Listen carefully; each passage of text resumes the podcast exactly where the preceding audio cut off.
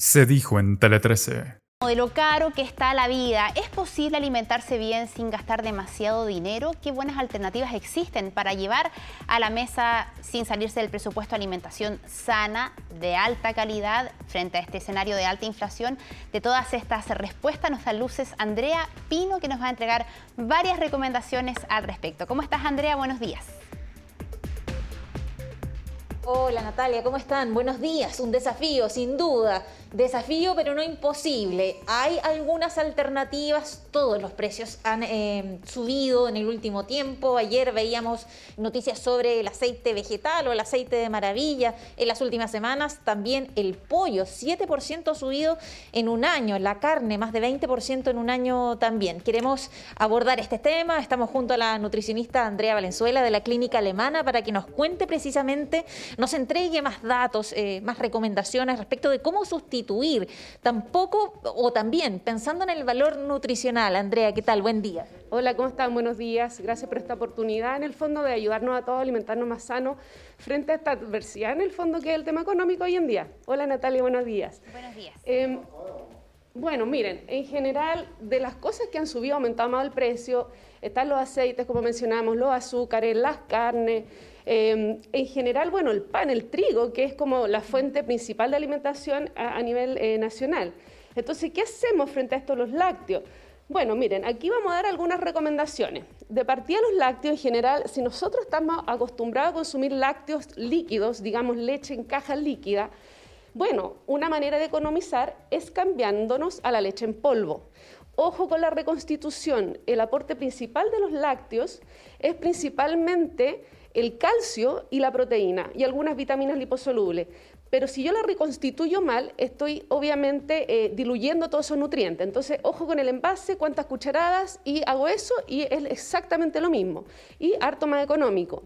Con esa misma leche todos tenemos un vecino que tiene pajaritos, ¿se acuerdan de los pajaritos? Estas bacterias que ayudan a hacer yogur. Entonces, podemos tener algún vecino que tenga pajaritos, convidamos los pajaritos y podemos hacer yogur en la casa. Entonces, siempre lo que hagamos nosotros de manera más natural va a ser mucho mejor a lo que esté procesado envasado. Entonces, idealmente, si tenemos la opción de hacer el yogur casero en casa, maravilloso.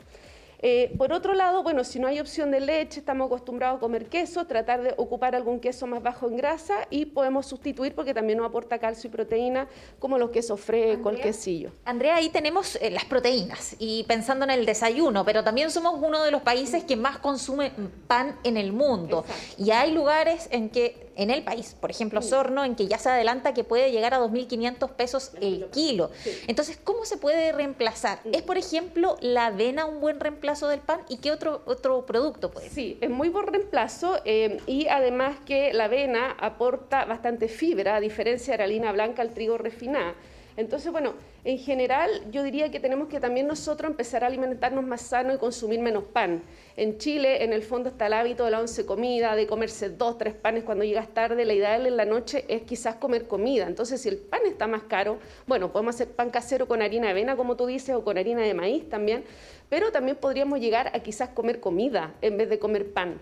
Ya acuérdense que en general eh, las carnes, ya sea pavo, pollo, pescado, aportan eh, vitaminas como el fierro, la B12, el zinc, que no lo vamos a encontrar en un pan con palta por mucho que nos parezca saludable. Entonces hay que comer eh, las carnes dos veces al día. Ahora, ¿con qué reemplazamos también las carnes? Porque en el fondo están eh, los precios bastante altos.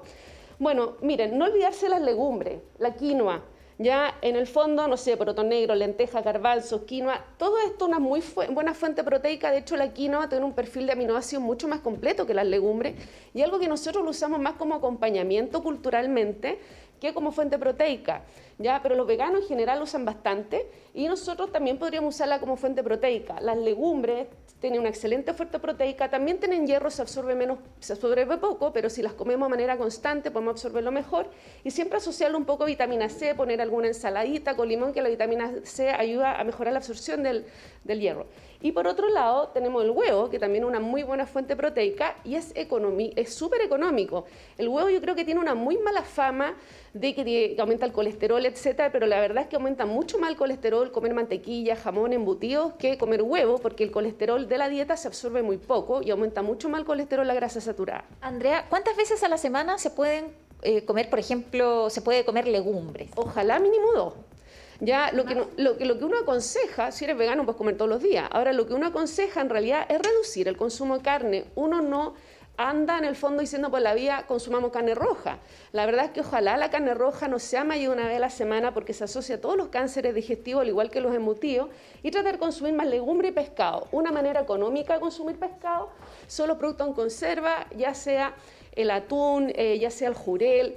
Ahora, en general la gente tiene miedo como con la lata y el mercurio. La verdad es que no tiene nada que ver. Ya, eh, el mercurio se encuentra principalmente en, en los pescados hacia el hemisferio norte, o sea, Norteamérica, Europa. Hacia el hemisferio sur, la verdad es que hay poco mercurio en el mar. El mercurio se asocia a los pescados grasos porque se deposita la grasa al pescado. Entonces, el salmón, el atún, el mero, la albacora tienden a tener más mercurio hacia el hemisferio norte. Pero acá el INTA, el Instituto Nacional de Tecnología y de los Alimentos, analizó todos nuestros pescados grasos y ninguno tiene alto contenido de mercurio. Ahora habría, incluyendo lo adelantado, entonces habría que ver quizás qué otro mineral más pesado nosotros podríamos tener en esta agua, pero mercurio no es. Si tienen mucho sodio, deberíamos de todas maneras eh, lavarlo.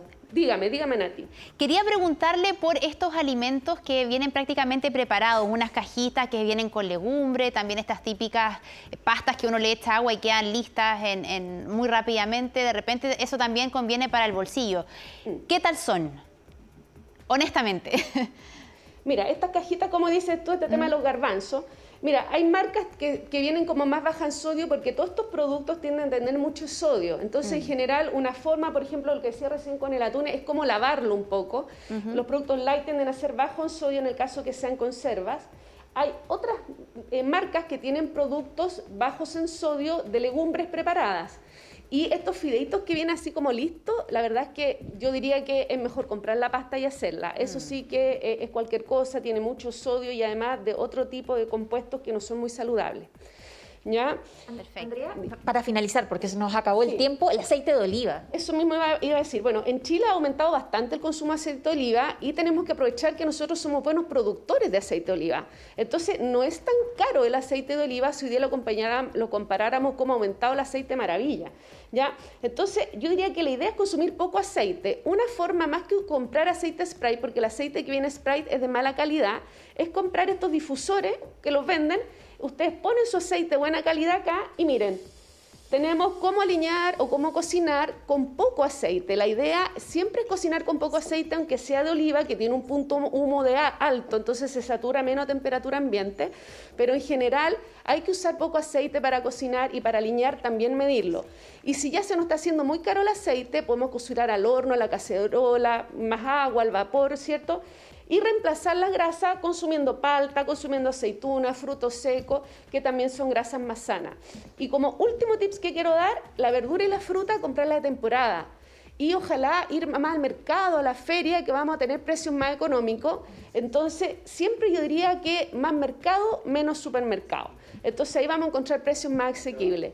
Y como lo último, lo último, siempre planifiquen, hagan un menú mensual.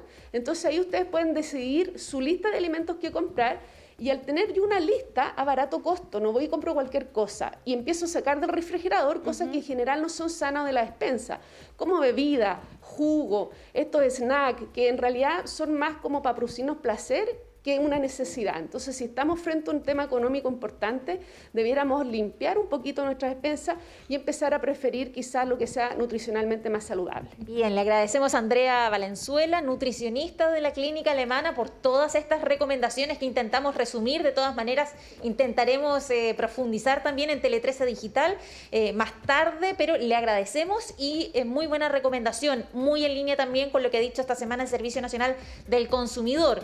Más mercados, más ferias libres, menos supermercados. Hay una diferencia de precio importante, por ejemplo, si mira los productos para Semana Santa. Así que atención también con eso. A cotizar. Muchas gracias, Andrea. Gracias también a la nutricionista por todos los detalles.